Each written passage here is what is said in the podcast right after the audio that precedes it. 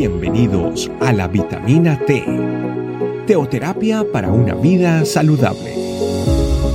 Tu programa para empezar bien el día.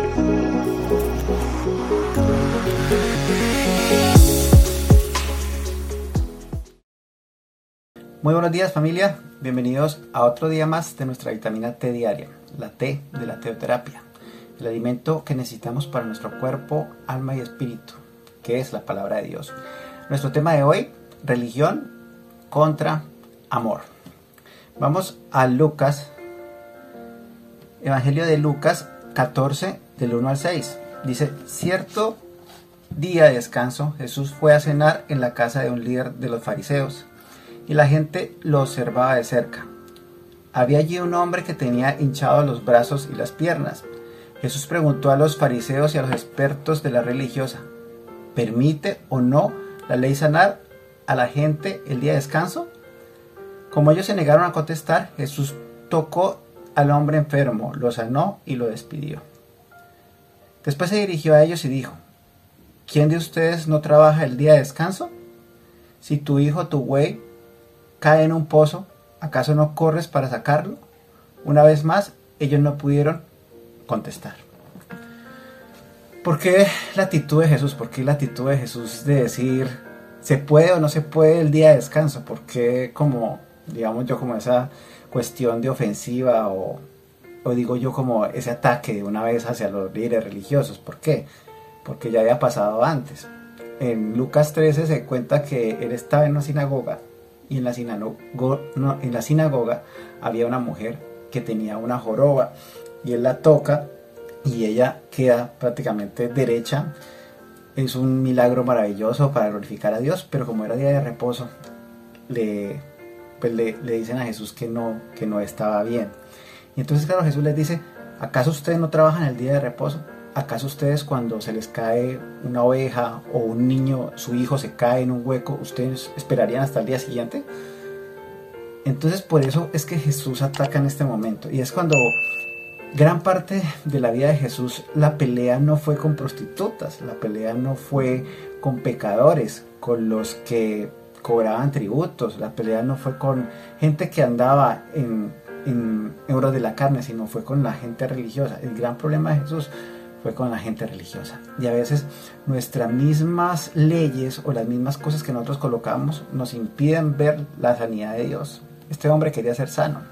Y mucha gente quiere ser sana, pero entonces nosotros colocamos condiciones, nosotros colocamos condiciones de que esa persona es muy dura, o a veces colocamos condiciones de que es de otra religión, o a veces colocamos condiciones que solo pues podemos hablar de Dios o podemos llevar la palabra de Dios dentro de la iglesia. Y solo se habla de Dios dentro de la iglesia y no podemos hacerlo en un lugar. Cuando la Biblia dice que en, en todo lugar, como dice la Biblia, que en tiempo y en destiempo debemos hablar la palabra de Dios. Y eso debe ser, porque no, no era un día especial, no era un lugar especial, era la sanidad de Dios y el amor prima por encima de todo.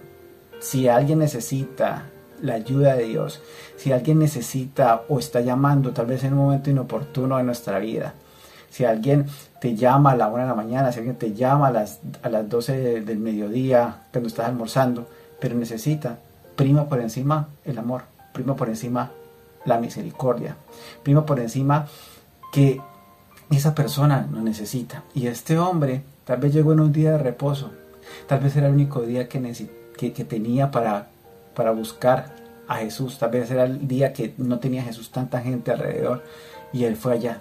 Y la inoportunidad llevó a que se sanara mucha gente. La inoportunidad de la mujer que toca el manto de Jesús llega en un momento tal vez donde hay muchísima gente y ella dijo, yo toco el manto de Jesús. Y la actitud de ella de que no iba a tocar cualquier manto, sino era el manto de Jesús, que tal vez era lo más cercano que podía estar de Jesús, la llevó a ser sana. Y a veces nosotros tenemos que seguir ciertas leyes, ciertas cosas que ni siquiera están en la Biblia y condicionamos a Dios para que Dios nos sane. Y Dios nos quiere sanar hoy. Y Dios quiere sanar a nuestro compañero de trabajo hoy y Dios quiere llevar su palabra a otras personas a través de nosotros en momentos de tiempo y destiempo, cuando tenemos tiempo y cuando no tenemos tiempo, porque a veces no sabemos cuándo es el tiempo de Dios. Y es importante, es, es importante saber eso. ¿Cuántas leyes, cuánta religiosidad hay en nosotros que nos impide conocer a Dios? Que nos impide experimentar su sanidad, experimentar su grandeza, experimentar su poder en nosotros y experimentar su poder en otros.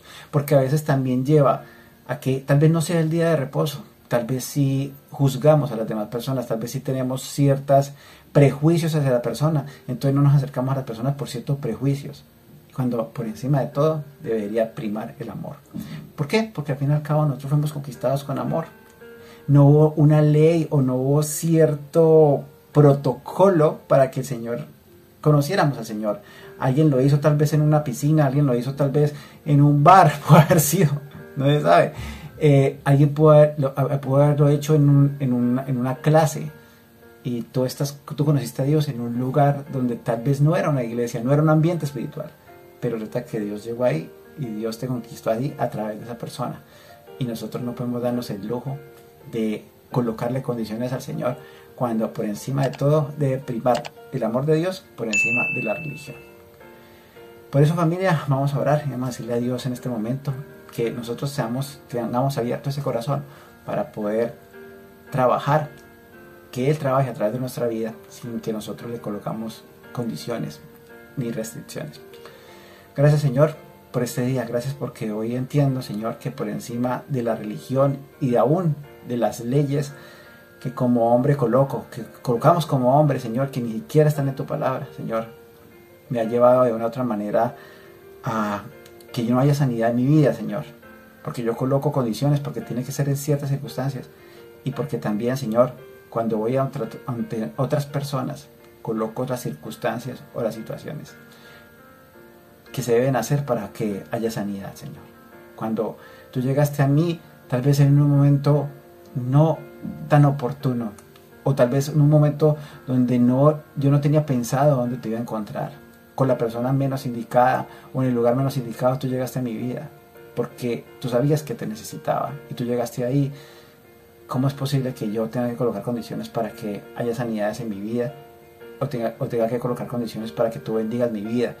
Entonces a veces colocamos que tiene que haber ciertas condiciones para que tú bendigas mi vida o tomar decisiones cuando tú me estás diciendo que debo tomar una decisión también, Señor.